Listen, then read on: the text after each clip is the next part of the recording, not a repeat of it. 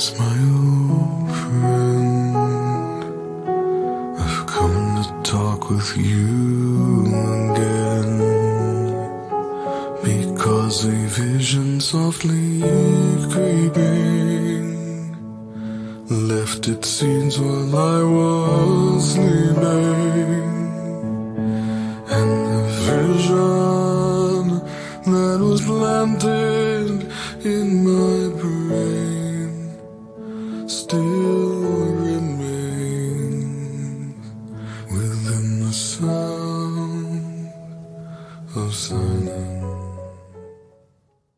是新的东西，我都愿意去尝试。刚开始接触命理，是因为我妈妈她有一点通灵体质，两个货车砰撞一起，有一个车直接就飞下了崖底，我就会尝试在里面加入一些天地玄黄，或者是说乾坤的元素。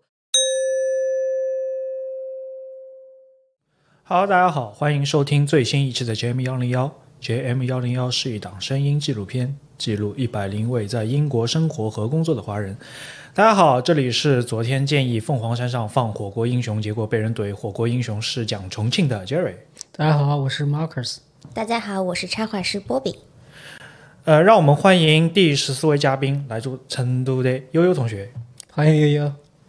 嗨，大家好，我是悠悠。我是一个经历比较多的零零后。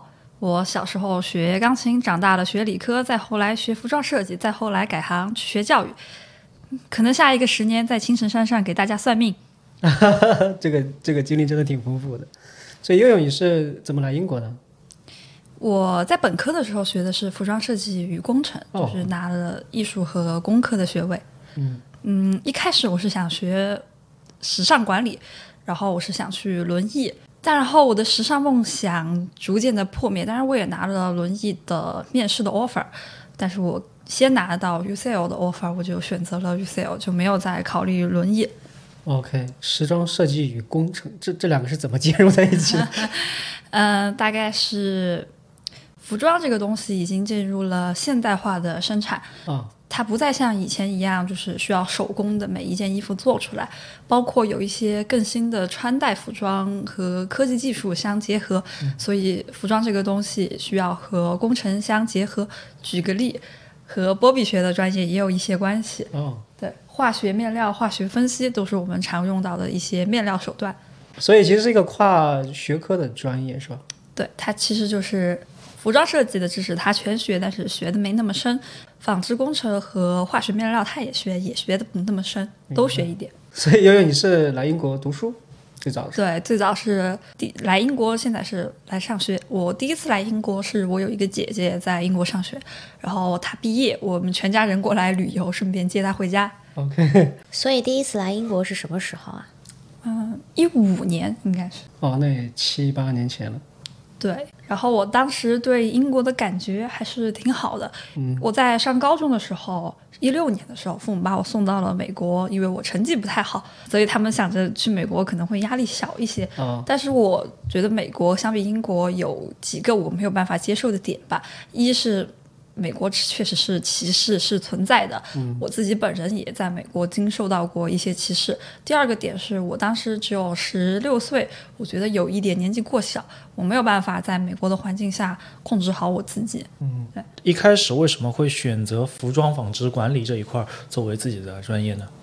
呃，因为我的成长背景是正常的国内普高，然后想要去参加高考，嗯，然后我在一开始就规划我想要研究生去美国或者是英国上学。然后我在选择专业的时候，我本身是理科生，我不愿意去读任何和数学相关的行业，因为我在高考受了一次数学的大错。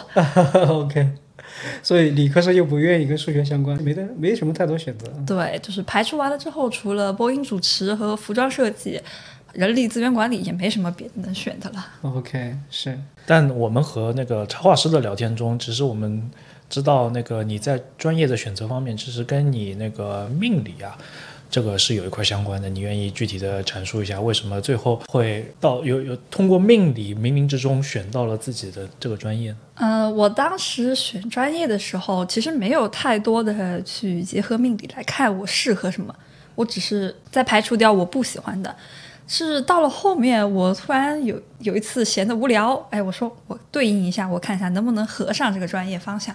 然后我再一次重新检查了我的命理、我的五行和所有的相关专业。数学它天生就不在我的命里。OK，等一下，这这一会儿已经跨了三个专业了，所以我觉得悠悠这个跨度蛮大的，也就是说服装、嗯、工程、命理又又多了一个新的东西。你是不是很喜欢一些新的东西？就是好像喜欢把各种不同的东西会放在一起。对我是一直在看一些闲书吧，可能是跟小时候的习惯有关系，就什么书都看。我们家有一面很大的书墙，就是可能放了几百本书。所以这就是后面对你去选择不同的不同的路，或者说选择不同的专业，好像对什么都感兴趣，是吗？好像就是说，就是一直不给自己设定的非常死一个框架，就是一直在想要和更多的东西、更多的新鲜事物相接触吧。明白明白。所以你是怎么把这些东西放在一起？因为我感觉就是，比如说你专业是在学服装与工程，这个本来就已经跨界了，然后又用命理来算了专业，然后这这还有什么别的事儿你没说呢？嗯，我上高中的时候成绩差，有一个主要原因就是不上学，我就天天就看闲书，所以那个时候就开始研究命理学嘛。就我也不不看课材课本什么的，就天天看那命理，天天看，天天研究。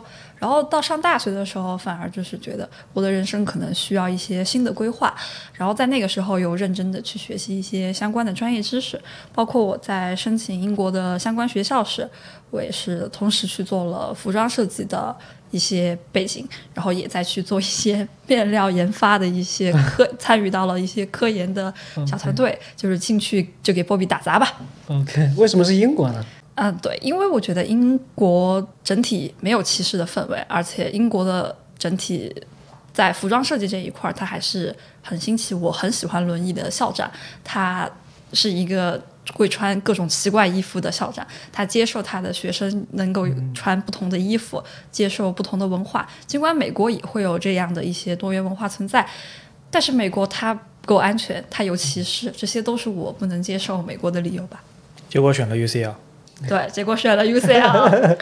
听 Jerry 老师这个意思是又想 diss 我们 UCL，，对，又在好像有什么故事一样的。那我们 UCL 有一个话，我觉得它非常的合合我的心意吧，就是接受所有的种族、所有的人、所有的不管什么性别。我觉得这句话非常对我胃口。不管什么性别，嗯，对，它是除除了牛剑第一个就是招收所有种族的学校。对，对，对 U 校是一个很包容的学校，没错，这个好像记得在波比在他自己那一期也分享过类似的感受。所以你在学服装设计的过程中，你有对某个设计师或者某个品牌有格外的青睐吗？我最喜欢的品牌还是香奈儿，因为我很欣赏香奈儿女士那种开放、独立、改革的精神吧。因为我总体也是一个接受新事物的人，我觉得她让女性意识再一次崛起，也有去推动这个社会的进步，抛除到了以前那些庞大不方便人活动的衣服。嗯，所以这是我非常喜欢她的一个理由。那你自己的设计理念是什么样子的？我自己也是放一些新的东西，比如说我的毕业设计，我是给它里面装装满了灯带，一些然后科技的元素吧，包括我此前在国内参加一个什么比赛，我做的项目也是女士的内衣定制，哦。因为我想要去帮助一些嗯有乳腺结节或者是乳腺癌的女性，通过更合适的文胸可以帮助她们恢复的更快，或者是避免这个疾病。那其实就是相当于是一种那个服装科技，因为从那个你看嘛，维多利亚时代，它更多的是一种束胸衣，没错，然后就是女性要非常体现自己的性特征，然后到了 Chanel 这一块，Chanel 它只是提倡的是一种中性的概念，就包括 Chanel 自己的服装设计都是以中性理念为主的。然后到现在，其实欧美一直有一种那个去 bra 的运动，就是去除文胸的运动。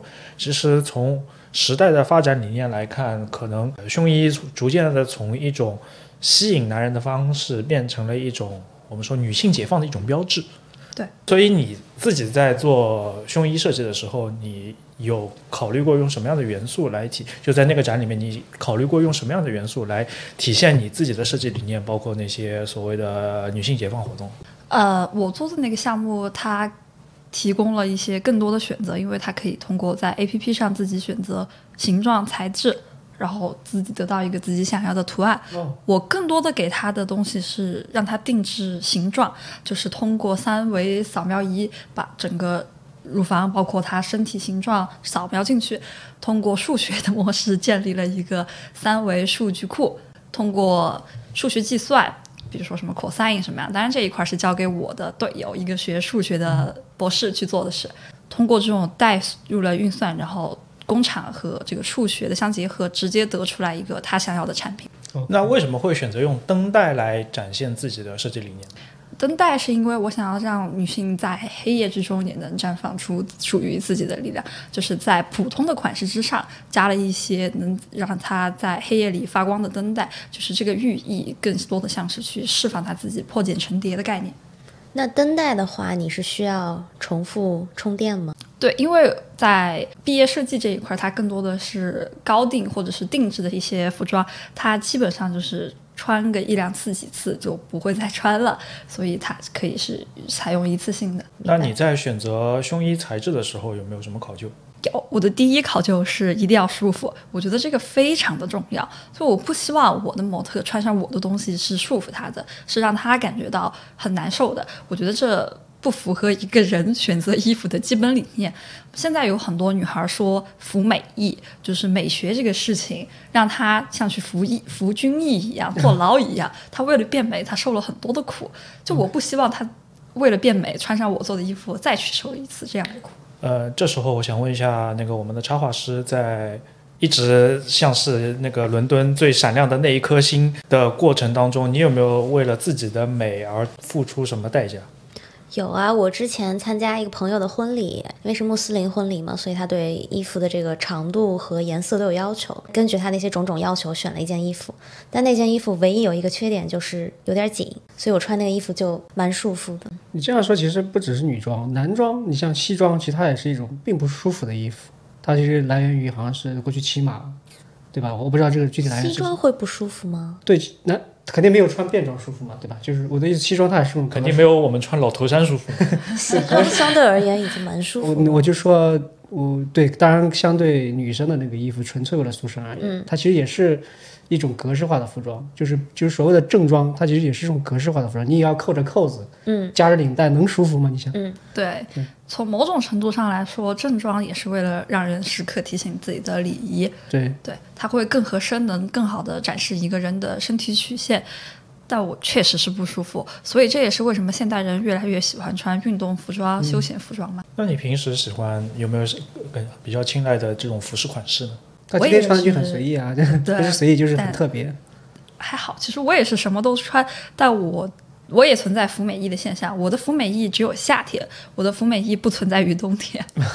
波比老师呢？就只要是出去见女孩子，我一定会打扮得很精致，见女孩因为要拍照片，，OK，因为男孩子拍不出好看的照片。来英国是也能感受到在学校里面学习那种多元，尤其是 UCL，对吧？对。然后这个也是对你本身做服装设计也有更多的一些，还是还有很多结合的地方，是吧？所以你会选择留在英国吗？我觉得大概率不会，因为我比较想回到成都，回到我的家乡。更舒服。对一个非常主要的原因，我吃不惯。OK，所以其实我觉得这个跟很多华人来英国的感觉差不多，其实大家就是觉得家乡的美食还是很难改变的。虽然说，其实我觉得英国已经有很多，已经有很多比较地道的大国内美食了，但是肯定没有那么丰富嘛。对，除此之外，考虑的因素更多的还是家人吧，就是我想要回去陪伴在我的父母身边，时常能跟他们见上一面。没错，所以你是独生子女吗？还是我不是独生子女，我家里是两个孩子，我还有一个弟弟，但是目前是打算让我弟弟脱离这个环境。换回来说对，？OK，所以可能毕业以后有可能会选择回国去发展。对，嗯，那跟青城山有关系吗？青城山。回青城山找不到工作，我们就准备回青城山算命吧。所以其实那个悠悠还有另外一个身份，或者是另外一个刚才提到了一个命理的东西，就是这个方面可以多讲一点嘛。就是其实观可能好多听众并不了解。嗯，就是我的名字，中文名字是徐兰溪，兰是波澜壮阔的兰，就是缺水，然后要木，然后还需要木，因为我是火金土的命，然后取了一个东东南西北的西加木字旁，整个命势来看就和我的命就是相结合。再一个点是我家其实是有族谱的，因为我祖籍是山东那边的。哦，然后对，然后我们老家那一支是徐氏的凤族，所以就是凤栖于梧桐，然后那个栖字也有这个意思在里面。OK，对，所以其实你是，就是我的意思是，你跟命理还有很多渊源，你会自己给自己算，名字也是算过的。对，名字是外面的师傅找的大师给我算的，就不是我家人自己搞的了。然后刚开始接触命理，是因为我妈妈她有一点通灵体质，时常能梦到一些能影响人安危的，比如说，这里可以讲一个例子。我有一次小时候去峨眉山，我们家也是开着车，然后妈妈做了一个梦，说小心一点，可能今天开车会不太好。然后也是不到十分钟吧，过一个山湾，两个货车砰撞一起，有一个车直接就飞下了崖底，然后我们家那个车就是受到了一些擦挂，但是还好人没事儿。所以你来英国是有算过吗？来英国，我是自己给自己算过一卦，就是在呃一定要离家远一次，近海，然后再回去一次，对我是比较好的一个选择。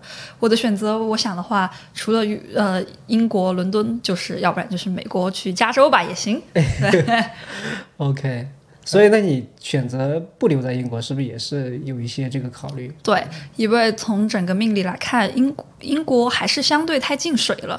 我缺水，但是需要补水，但是不能补得太厉害，这跟我的命背道而驰。我还是需要回到一个陆路的环境。成都还是相对火气重，然后比较适合我。明白。所以其实对这个 很有意思啊，就是这跟每个人的这个，你你可以通过算来去给自己的规划有一些辅助建议，对非常好的东西。我们没有这个能力，顺其自然，我们也是讲顺其自然是最好的。所以你对英国有什么？因为你其实也待了好好几年，七七年啊，刚才说是？哦，没有，我是就是一五年来了之后又回去了，然后我在美国待了可能有半年，然后现在来英国大概快一年，对。哦，所以你是中间断掉了，在英国总体加起来的生活时间也就一两年。没有，在英国也是只待了就是几个月，对 OK，所以你对英国实际上是没有太深入的了解的。对就是总体印象还是挺好的。所以英国对你一就是虽然说你待没有太长时间，但是对你的一些比较深刻的，嗯，就是对你影响比较大的有什么东西？除了刚才说的多元，我觉得第一点是，哦，包括举个例子吧，我觉得昨天我和博比一块儿去了呃大本钟附近看了一个新冠纪念墙，我觉得这种事情让我能感受到。英国其实对于文化、对于当地人的关怀还是给的非常的多，包括像国内一些地铁站或者是公交车站没有给残疾人设立好更好的完整的服务，我觉得这些他的人文关怀都是让我为他动容的一个点吧。没错。你没有没有想过跟你的，比如说你在学服装跟工程设计，那会跟你的专业会有一些更好的一些，那从功利的角度来看啊，是会更好的发展。会的，我觉得设计大类总体来说，英国和美国是非常包容的。呃，英国的包容，我觉得主要在于它一它有历史的文化，你可以去挖掘；二在于你可以它也接受新的东西。呃，相比于美国的话，美国那个历史没有什么值得挖掘的地方吧？对，所以我觉得学艺术的话，服装设计包括最开始的立体裁剪。最新式的东西都是从欧洲出来的，英国也在面料这个板块上发挥了非常多的贡献吧。对，选没错你自己有没有在做设计的过程中有没有什么比较倾向于用的面料？这个倒是没有什么倾向的吧，只要是新的东西，我都愿意去尝试。比如说一些通电的服装面料，一些防水的，我都会很乐意去尝试。嗯因为我刚刚说那个话题呢，其实也想隐含的去问一下，因为在英国学服装设计，好像未来在英国发展，好像从从一个功利的角度，从一个世俗的角度，好像是比较符合期待值。为什么又选择成都呢？因为这两个好像不太贴切。我觉得有一个主要的原因是在英国，如果要真的选择继续从事服装行业的话，有两条道路吧。一是去进入一个比较大的公司，然后开始做从设计助理，一步一步的往上走。但我觉得这条道路它没有办法去更多的发挥你的创想，你需要去沿用品牌的设计理念，对，你需要做更多的杂活。当然，对于每个设计师来说，这是一个不可或缺的一步。可是时间非常的漫长。我觉得人生是不会等你的，与你可以学到一些东西，然后开始你自己的新东西，这是一个比较好的状态吧。返回成都有一个很重要的原因是，成都现在成了一个新的网红城市。嗯。网红城市的催生之下，就你可以开始做你自己的潮牌。如果你真的很想拥有你自己的品牌，我觉得可以从反而可以从小做起，自己做自己的理念。对，回到成都或者是去杭州，是国内两个比较好的选择。对，它有成套的这个供应链体系，相当于自己创业一个公司。是的，创业现在心里面有没有那种对于自己的以后会有的潮牌也好，呃，自己的设计品牌的一个基础理念，包括意向模特？我自己的话也考虑和我一个朋友、几个朋友吧一块儿去做一个品牌。我们有一个比较核心的点是。就是不要去服美役，要让在美的同时人是舒服的，嗯，自然的，对，是自然的，就是一定要有更多的包容性。国内有一个问题是，现在很多的潮牌或者是服装，它的码数就很小，很多已经很瘦的女孩了，还是会感觉到比较勒人、比较挤。但是你在英国和美国，尺码的放量是够大的，人是够舒服的，我觉得这是一个我会非常去注重的一个点。没错。毛老师有没有想起来，那个我们零零一号嘉宾 Chris 在那个做分享的时候，他就说，因为她是一个他自己口中的大码女孩，所以在英国她能找到很多很舒适的衣服。对，就是我我也是 第一反应就想到我们在第一期有一个嘉宾分享过类似的事儿，他是专门为这个这个尺寸设计的，就是他穿上也很美。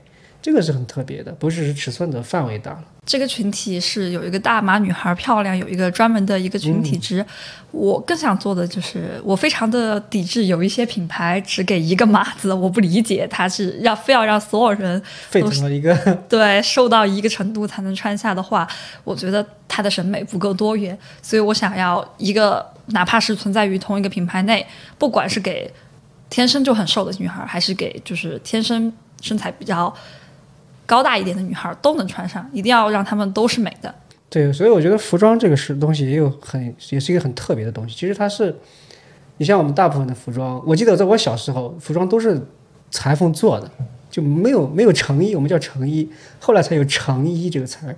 成衣就是成品衣服，所以我们小时候都是专门做的。你看，但是我我感觉自从有了成衣以后，大家就是不断的去找一些所有人或者我认为漂亮的衣服，把我自己装进去。这这有点像活法一样，我要找一个漂亮的模板把我自己塞进去，然后让我自己变成那个我穿上很漂亮的样子。难道衣服不应该是为人设计，而不是人为衣服设计吗？就这个，我觉得很有意思的话。对，我觉得一定是人去穿衣服，不是衣服去穿人吧？对对，有人说美这个东西。非常的由上层主主义领导，我觉得它确实是因为人永远就是，比如说白为美，是因为有钱的人晒不到太阳，所以以白为美。那反过来就是整个西方人他们是以晒就美黑为主，因为他们有钱的人可以出去度假，所以皮肤会变得黑起来。有道理，就是碳碳黑。对，没错。所以，以美应该也应该是一个比较多元的标准。对对吧？跟服装一样，我觉得他们是一体的。你做服装其实是在做美学，包括你化妆，或者是说你出去拍好看的照片，其实它的核心都是在为了迎合美学去做一些事情。对，所以我之前也想过一个话题，我就跟你说的这个服装跟你的专业有关系，就是说，以前我们用不同的尺码去去做成固定的尺码去卖衣服，是为了成本考虑。是不是因为成本考虑？是因为这样可以批量化、工厂化生产，这样可以降低衣服的成本。但其实从人的本身的实用来讲，每一个人都应该是定制的衣服才是最适合他的。对，是这样。但如果是比较宽松的衣服，其实你定不定制的差别是不太大的。比如说你多个一两厘米，对于一件 T 恤来说，它影响确实不大。但如果是需要量身定制的一些内衣呀，或者是说紧身的。贴身的运动服，那你是确实是需要的。其实现在的科技，从我所了解到的一些情况，已经通过服装和工程相结合，可以在快速的时间内生产出来对每个人合适的。量体定制了，对对，我突然理解了你的专业，这个专业还挺有趣的，是个非常好的一个人体工程加加那个服装设计。我们在几年之前就碰到过那种项目。startup，对对，它是通过 AI 来扫描人体，然后通过 AI 来定制衣服，通过 3D 打印把那些定制的衣服给打出来。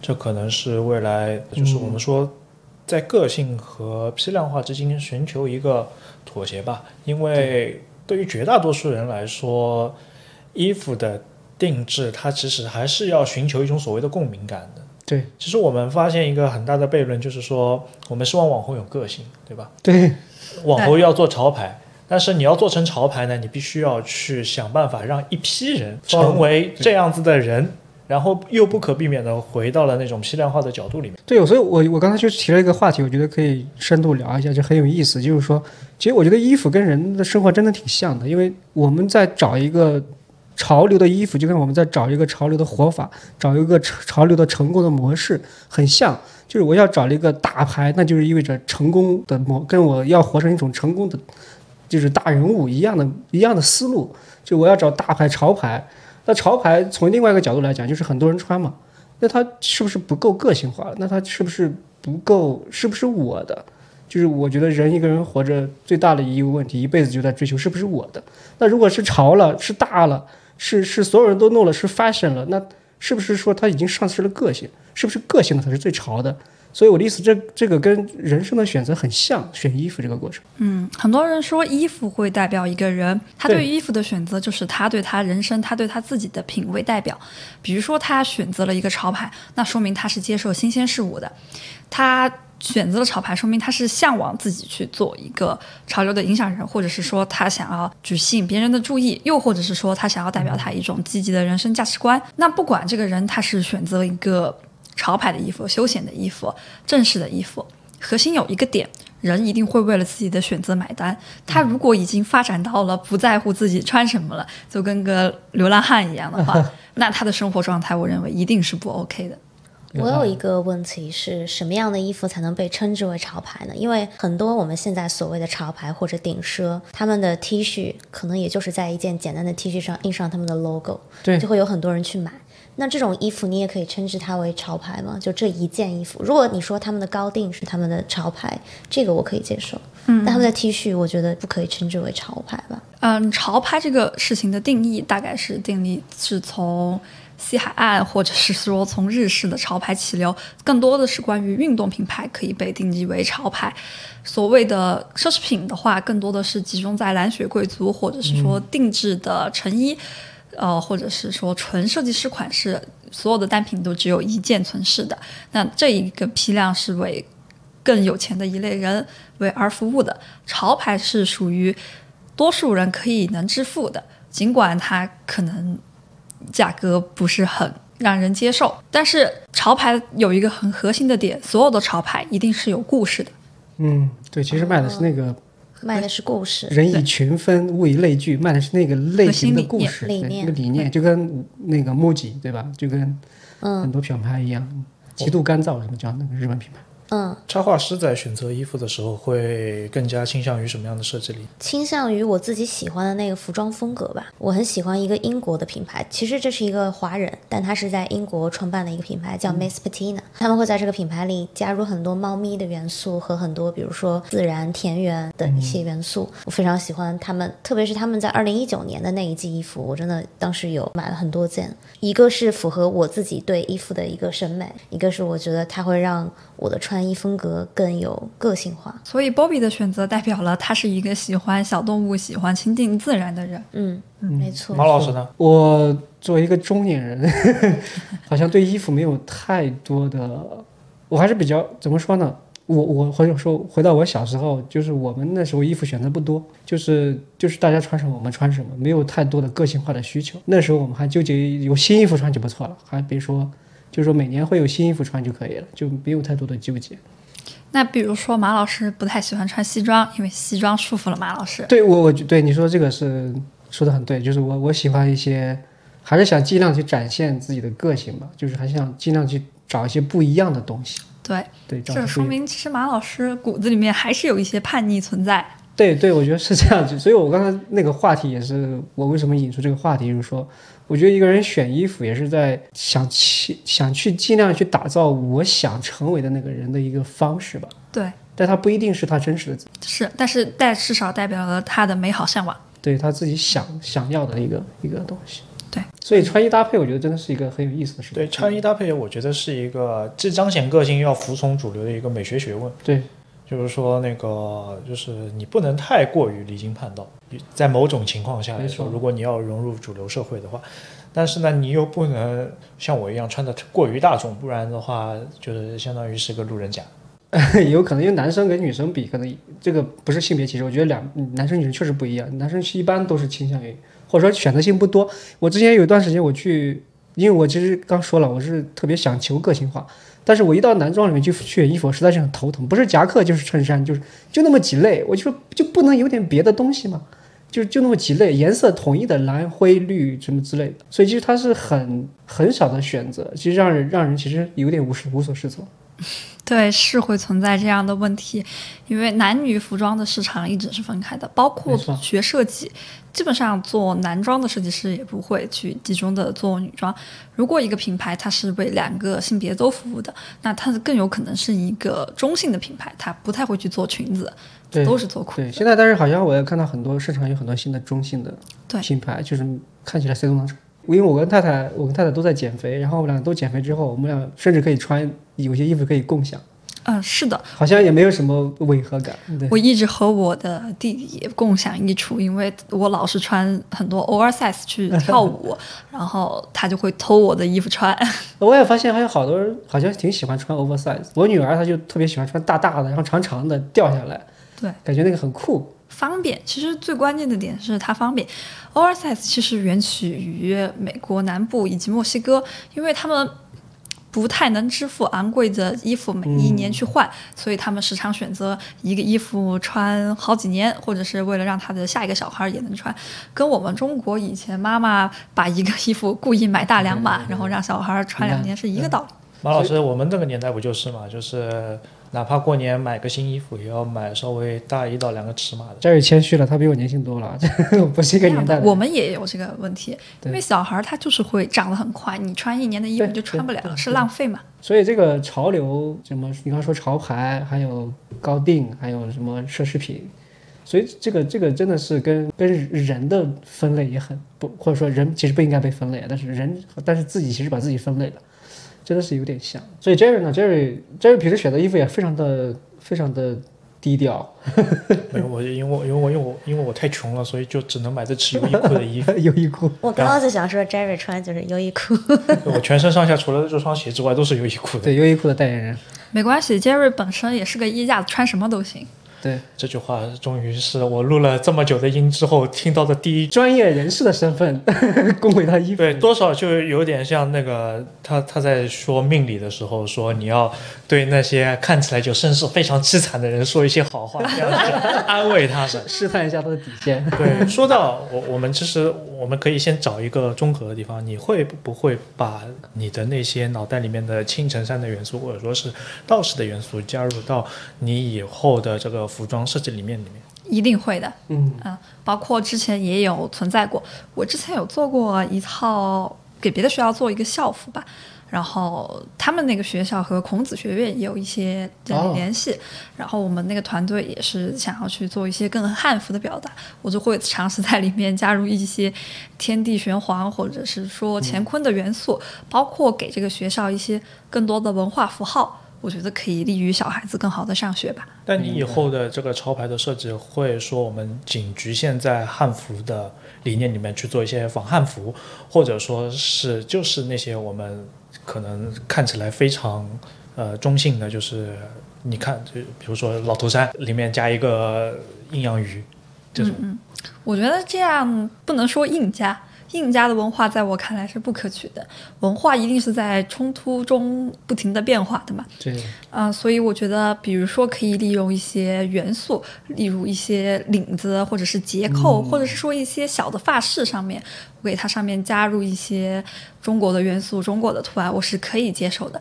但如果只是将这些文化语言直白的通过印刻的方式贴在服装上面，那它就变没有成了优衣库。对，它就对就不叫就没有意设计就没有设计。对，因为我其实我听过一个，好像最近我听过一个品牌，一个香港的品牌，专门把做现代旗袍满足西方人的审美，很有意思。他做现代旗袍满足西方的审美，在英国也有卖，好像，还有特别火，然后老外很喜欢，就哇，这个又有民族元素，又很 modern，对又，很 fashion，对吧？所以这个好像是一个很大的一个趋势。是是去年还是前年春晚的时候，国内有一个设计师叫郭培，他的服装也是以民族文化为主，然后哦去了央视走秀，然后遭到了一片恶评吧。但但他其实，在业内的名气还是总体是向好的，嗯，但是因为在央视舞台下，整个红色的背景墙，然后要进行一场以蓝色时装为主的走秀他怎么看都是违和的。对，红跟对蓝在一起有点土。对而且不符合我们传统的中国式审美嘛。对，我觉得它是美的，但是它不太能够被当时当下的一个环境所接受。是就在春晚那个一个情况下做这些设计，显得它就会违和。我觉得如果我要去做这样一个品牌的话，我会更多的尝试和日常的服装相结合，而不是和高定的和一些礼服的东西相结合吧。你觉得你会做一个品牌，然后在成都孕育一个品牌，再会卖回欧洲市场？我们的理念是不仅卖回欧洲吧，就是同时也向中国人卖。就我们想要让它被更多的中国人所接受。其实这个理念被统称为新中式，呃，新中式对对包括家具好像也有。对是的就比如说一个裙子，我们给它加上一个旗袍领，或者是一些小的袖子、袖口，那它其实就是日常可以穿的了。但是它其实有我们的中国元素。我在想，在这个基础之上，运用到的是一些玄学的颜色啊，或者是选择。比如说，我们会去尝试给设计一个网站，通过输入它的生辰八字，然后选择他喜欢的颜色，那么我们就会把它分类到这个服装的长款或者是短款。其实好像每个人学到的所有的东西，好像都可以结合起来。你看，你在一个项目里面，你就可以结合你的所有的好像看起来不相关的东西。对，这个好像这个之前好像也提过类似的，反正就是就是说你你学学的所有东西都会在某个节点会关联起来。哦，对，就是那个，因为我我看武侠小说比较多嘛，那个《倚天屠龙记》在它有一段不是说那个张翠山殷素素带着张无忌从冰国岛回到中原大陆嘛，对然后在回去之前，谢逊就逼着张无忌把那些什么青山全谱啊，把那些武功秘籍都背下来。张翠山就感觉到很奇怪，我们又不是不回来了，对吧？当然谢逊知道你们肯定是不会回来了，找不到那个那条路嘛，你你到现在都不知道冰火岛在哪里。然后他又提了一句话，就是说那个你先把你要，你先把这些东西背下来，总有一天你会用到的。嗯，但是我看到就是，其实刚刚呃悠悠提到了一个很重要的一个冲突冲突点，就是因为我关注过汉服这个市场，呃，里面一直会有很大的争议，就是尤其是那些复古派和改革派派的争议，就有些人他可能觉得汉制的汉制汉服一定要是汉制的样子，唐制一定要唐制的样子，明制一定要明制的样子，但有些人就觉得这些符号混搭起来做一个新中式，其实是问题是不大的。你是怎么看待这一点？我也是支持混搭的那一派，因为我觉得更多的来说，汉服这个市场它的群体偏小，年纪偏小。我觉得在一个中学的年代，很多小朋友吧，对于我们来说，他不够理智。他会觉得，如果他穿的是一个够标准、够模范、够够规划的东西，从而去看不起别人穿的一个服装服饰，其实这已经是一种变相的歧视了。包括这个现象最开始是被我们称之为“三圈”的一个现三坑的现象，除了汉服，还有 J.K. 和洛丽塔，他们都是以高价的正版的东西去瞧不起一些低价的创作的元素。当然，这其中肯定有一些以次充好，或者是去抄袭别人的一些品牌，这种行为是确实是不可取。但是，我觉得仅从价格和形式上去抵制创新的东西和一些不够昂贵的服装，我觉得是不好的。你有没有什么偏向的那种朝代的符号？朝代吗？我其实对朝代是没有什么偏向的，但是我有一点不太喜欢的元素是元素堆叠，就是过极过于极繁。因为我个人是一个比较精简的，极简风。对极简风，包括我相信一些易学的元素也是要及时清理掉不需要的东西，所以我觉得极繁元素会过于的影响一个人对自己内心的判断。当你的选择变得多起来的时候，你可能就会充满一些更多的疑惑吧。对我刚刚之所以想问这个问题呢，其实是因为那个我们在汉代的时候非常流行那个五行学说，那个就是你可以看到汉代之前的朝代的更替，它都有五德五德的说法，所以它就会有不同颜色对应不同的方位。我本来脑海里面有的刻板印象是，可能悠悠会对汉制的服装更有兴趣。我们还是更想听听那个悠悠他的另外一个身份，就是青城山上业余道士的见习生活。我们也可以从尝试一下从易学的方面来影响他对服装的一个影响。汉代它确实是处于一个总体比较，呃，汉末是一个动乱的年代，在汉初他们其实流行的学派更多的是易学，所以易学对他们的文化冲击影响力很大。他们会尝试以黑为贵。包括后面每一个朝代，其实它是有自己的属性，有了自己的颜色。包括他们以，比如说以黄色为尊，可能是某个朝代；以红又是某一个朝代。它跟每一个时期所属的年份相对应的五行颜色，其实是有一定关系的。嗯，因为那些当时的掌权者，他们会找一些学五行的人来牵引运算。那么我们再举一个例，比如说汉，嗯，唐代。唐代其实易学是不够发达的，它更多的时候是去关注于一个佛教，然后在佛教里面的话，他们的宗教元素会还呃影响到唐代的服装会更加的开放，更加的自由散落。那相对于宋朝的话，宋朝他们喜推崇的东西是理学，也不太轻易的去相信一个传统的命理学，他们只是相对纯粹的是通过规律的总结吧。也就是说，其实他们的服装也会受此影响，更规整、更形式化，每一个颜色或者是每一块裁剪都会更精细。所以，我认为宗教对一个民族的服装必然是有影响的。除了中国的案例之外，再比如说穆斯林，或者是说在一些非洲的部落，每一个部落它都会有自己的宗教文化，会影响它的颜色的选择、材质、图案等等种种的搭配吧。对，我听你这样一讲，我觉得服装有太多意义了，对吧？它有文化、民族、国家各种意义在里面，它有哲学，可能还有宗教的背景在那。小小的一个衣服，我们每天穿什么，其实代表了很多的意思，对吧？我们其实。会受这些不同因素的影响，影响包括我自己的选择，我自我的认知，我自我的我的关于美的这个选择，就都都不一样。一个小小的衣服能代表这么多东西，它其实就是一个皮儿而已。其实大家每个人身体都差不多。我有个很好奇的点，你能不能通过一个人对于衣服颜色的喜好，判断他的一种所谓的哲学理念，或者说宗教流派？通过衣服颜色的选择，不能判断出他对一个哲学的选择吧？呃，还有一个说法是颜色选择、颜色影响。比如说，一个人如果他更热情开朗，他可能会更喜欢红或者是黄这种明亮、开放、让人看了比较有激情的颜色。当然，如果一个人他比较安静、比较内向，他可能会选择蓝色、白色、黑色比较沉闷一点的颜色。然后。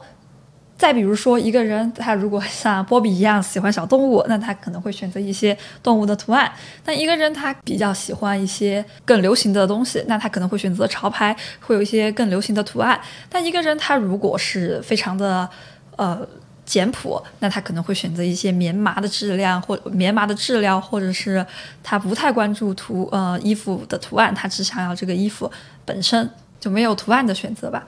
反倒是一个人他。在研究了命学之后，会反过来影响他对服装的选择。我们兜兜转转又回到了命学。对，那我就想听一下那个悠悠他在学学习了命数之后，因为你学习命数肯定是先于你读大学嘛。对。那么你在读命数之后，你你会不会有这种五行的推演来推演自己喜欢的颜色？第一，是不是跟之自己之前一开始喜欢的颜色相符？第二，每年。因为每年的运势不太一样嘛，你会不会因就是每年不停的去改颜色，以符合自己的命数安排？啊，不是每年都会转变，但是会有一定的转变。比如说，我觉得等我到了本命年，我一定会买红色。对，然后再比如说，我一直喜欢黄色，啊，但是我其实命里面应该多穿黑白和蓝，因为我缺水。对，OK。但你今天也穿了一件白色。对，因为这是自己喜欢嘛。那波比呢？波比什么颜色都喜欢，就我的衣柜就五彩斑斓。你喜欢彩色？嗯，就什么颜色都各种颜色，五彩斑斓。这样的这这样的人，他你会怎么样形容他的性格？这样的人，我会觉得他够包容吧，他的审美也是比较多元化的。有一句话说是在英国穿黑色，不穿黑色是会死吗？判刑吗？犯法？不穿黑色犯法，在英国。好吧，所以所以你说这个，我就要想起还是刚才我说那个相关的话题，就是说我们说服装，对吧？我们说服装是一种着装，但也可能变成一种伪装，对吧？它也是一种装束，它是一种人对自己的认知的体现。我对自己的认知，我认为我应该穿这个好看。但有没有见过一些一些人，其实他穿着自己并不合适，或者你认为他并不合他自己身体的衣服，所以是不是也意味着？就当你遇到这种的时候，是不是也也是一种反应，说他自己其实对自己的认知跟别人对他的认知是有很大的差异？我在这里可以举一个例，嗯，比如说张雨绮，一个内地女明星，她其实本身的风格更适合走成熟御姐的路线，但是她最近几年一直自己的私服是以甜美少女系为主，啊，就很怪是吗？对，其实是因为她自己总体来讲还是一个非常傻大姐的内心，她希望她做一个少女的形象，尽管她的外表和形象不符合，我觉得她其实可以选择这类的服装，其实可以表现她是一个内心的生活，但是她的团队就会要求她在一些需要她红毯之类的场合吧，要求她穿一些更御姐的服装，然后去映衬大众对她的印象符合吧。对，我觉得，我觉得你提了一个非常关键的东西，就是说我们对一个人的服装的看法，其实是有一些大众的社会标准或者大众对你的期待值在里面的。比如说，我如果穿一个红的，穿一个花的，我可能就很怪。可能有时候我会我会选择这种衣服，我是选选择就想穿不一样的，但会在别人看来就会很怪。但我有时候就故意穿一些不符合大众标准的衣服的时候，是不是也是我的一种反抗？就是我就就想不一不一样，它是不是也是一种就是反抗叛逆叛逆的一种？对，它其实是你的内心世界的一个表现。没错，对他们说很多女孩在小时候喜欢粉色，长大了之后她不喜欢粉色，对，可能喜欢中性的颜色。再年纪大一点儿，她又喜欢粉色了。嗯，那波比老师现在是处于第一个阶段还是第三个阶段呢？我不记得我小时候喜欢过粉色，在我记事起，我记得我小时候有一段时间我不喜欢穿裙子，但我家里很多裙，我就不喜欢上学的时候穿裙子，我觉得上学穿裙子尴尬，不知道为什么。对，后来上了大学之后，我才开始慢慢开始穿裙子，而且一开始是穿那种运动风的裙子比较多。来英国之后，我开始就是彻底穿衣自由，就我想穿什么样的衣服就穿什么样的衣服，这种。其实适合你的不一定就是说是裙子，只要是舒适的就是 OK 的。嗯，没错，就是自己喜欢的，当然就是最好的。对，嗯，对于我而言的话，我觉得我选择英国也有这方面原因，穿衣是自由的。穿衣是自由，对，是不会有人去，就像我刚提了好多次这个点，就是说不会有人去评判你，要不然你穿啥随随便是你的事儿，嗯是的，没有没有人管。没人管你，就是不会说啊，我们有时候会像议论说啊，这个穿好奇怪，这个人怎么那么胖，对，就很少去评论别人的身体和和着装，因为真的是，就是我说那句话，见得多了，啥都有，你就 你就习惯了，嗯，对，没有兴趣去评判了，已经。是这样的。今天跟悠悠聊到现在啊，那个包括跟他做特别值的时候，也聊到了很多关于命理的东西。我们会发现，其实悠悠这个人，他虽然在不停的切换自己的身份，对吧？一一会儿学理科，然后最后去青城山学命理，你会发现他身上的东西跟他所说的那些包容的特色是一样，因为他自己本身就是一个很多元的人，他自己既然很多元，他自然而然就会很包容。没错，我觉得悠悠，嗯、刚才聊了很多，在我们可能第一反应看来不太相关的东西，但是当你聊到服装，当你聊到设计，聊到理念，聊到对英国的观察，聊到多元，聊到包容的时候，其实好像又联系起来了。所以我觉得可能有些我们原版概念里面，因为分类也是人分的嘛，它随着时代的变化，观念也会变迁，对不对？这些东西都会变的。包括我们对古装的认识、对服装的认识、对美的认识，一个人从不同阶段对衣服跟美美的认识都会不一样。所以我也在想这个话题，就是说，我们可能看起来有些人很怪，包括刚才 Jerry 提到，我们其实之前说过 never judge，不要 judge 别人的身体、服装，也是因为可能你觉得怪，是因为在你的观念里、你的分类里面，它是一个怪。你还是见得少嘛？你把它放到历史长河中，你再放到人的不同阶段中，你再放到不同的国别文化中，就会发现这这这都很正常嘛。甚至有些时候，你之前我记得还我还清晰的记得，当时我们跟刘老师那一期聊宇宙的时候，你可能在地球上觉得这个东西很奇怪，可能放在宇宙长河中好像也很正常吧。所以这个还是那句话，真的不要给自己设限。我觉得你刚才说的一个看起来命理、服装设计、工程三个不相关的东西，在你这里好像又恰恰的融合在一起。嗯所以我非常开心，就是今天我在一开始听的有点懵的时候，到最后感觉又又有一些东西冥冥中好像是连在一起的。这个东西让我觉得是我今天最大的收获吧。我觉得是一个、每个人他都是在，就像 Jerry 喜欢用的一个词，是一个矛盾统一体一样的矛盾，看起荒来诞的和谐。对，可能在别人眼中，在社会的标准中，在大众的认知中，可能是荒诞的、矛盾的，但是在他的内心中，其实上一定是一，因为他既然放在了一个人的身上，他一定是有他的道理的，可能这也是命中注定的一种东西。其实就是大道三千，万变不离其一吧。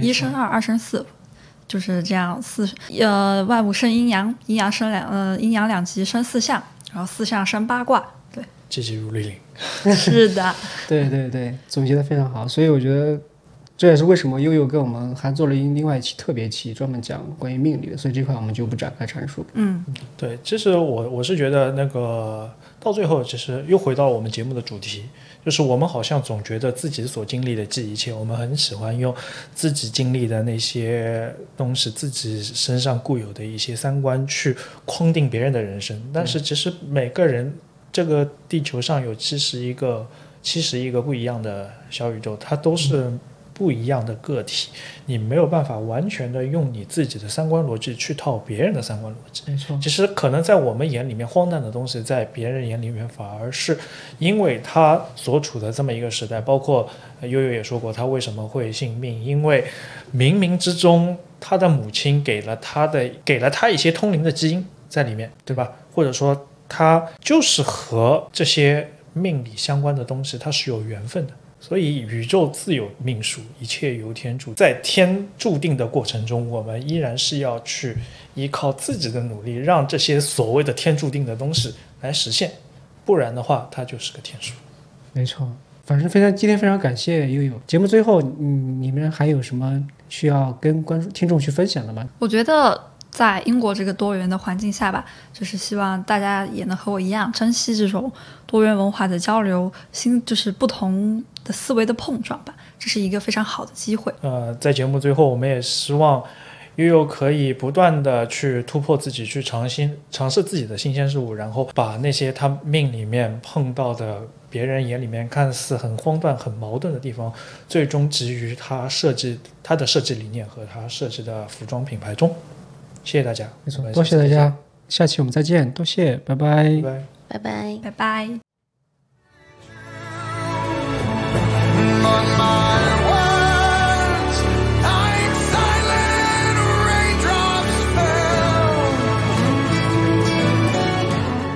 如果各位听友也想分享自己的英伦故事的话，就给我们留言吧。我们背了好久，就等你们动人的故事了。JM 幺零幺在一百零一个故事里照见自己，回观世界。